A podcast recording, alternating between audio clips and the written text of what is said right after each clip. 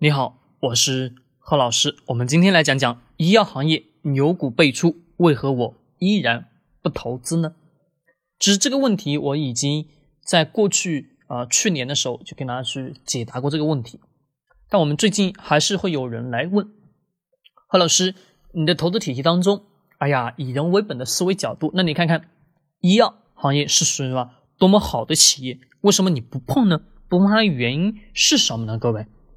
我跟各位去讲一讲，第一个，我个人的能力圈；第二个，行业，就这两个问题。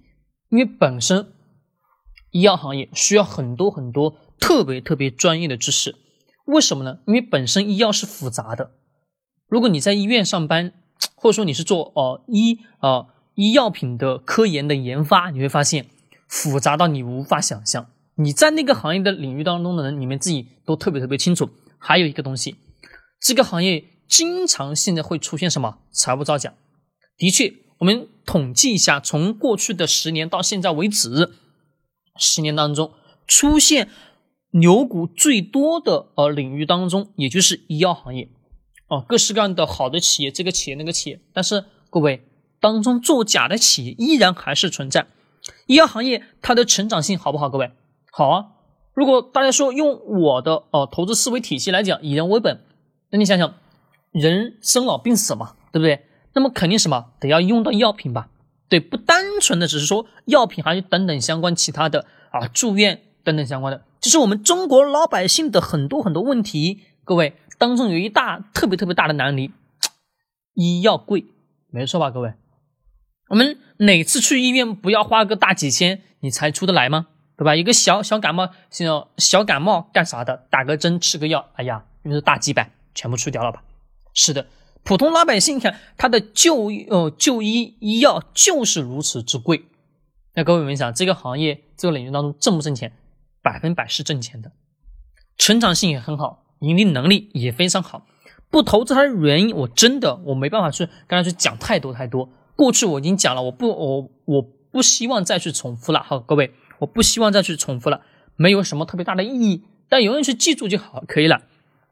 医药行业的确是非常好，但是我们真实去想一想，医药行业想要什么？获得企业当中它有的比较好的专利，那也就是一个药品的研发需要十年时间，这十年当中企业是不断的变化的，而且十年以后是否能研制成功，又是什么另外一个问题，又是另外一个什么道道了。那我们思考这个行业当中领域当中存在太多太多的不确定性，这个确定不确定性太多，那对于我来讲，我就没必要什么去时刻的去关注它。虽然说的确是挣钱，买个药品大几百，对吧？好，打个针又是大几百。你想想，老百姓天天什么年纪大了，而且又到老龄化的呃这个阶段了，你想想这些老人家是不是？都是靠药养，知道吧？是的，你们去看一看，每个小区周边是不是四五个药店？四五个药店，你们白天你再去转一下，你自己再仔细看一下，哪个药店门口不是排满了人啊？不叫排满了人，是那一排都什么？都是坐的是老人家，要么在那下象棋，要什么？要么就去那个药店买药吧。是的，老人家都是什么？靠药养着。那你想想，药品贵不贵啊？贵呀。那这个企业这么挣钱，挣钱啊。但是一个。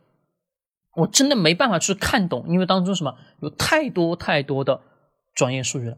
那可能大家会说：“哎呀，贺老师是你的投资能力不行。”那我也承认，各位我也承认，为什么呢？因为我知道我自己的投资能力圈在哪里。如果说你是在医药行业的这个领域当中从业的，那你对医药特别特别清楚，特别特别了解，那你去投资医药企业，我一点都不反对。如果普通投资者没有那个非常强的医药知识的，专业经验，医药科研的专业经验，我建议什么？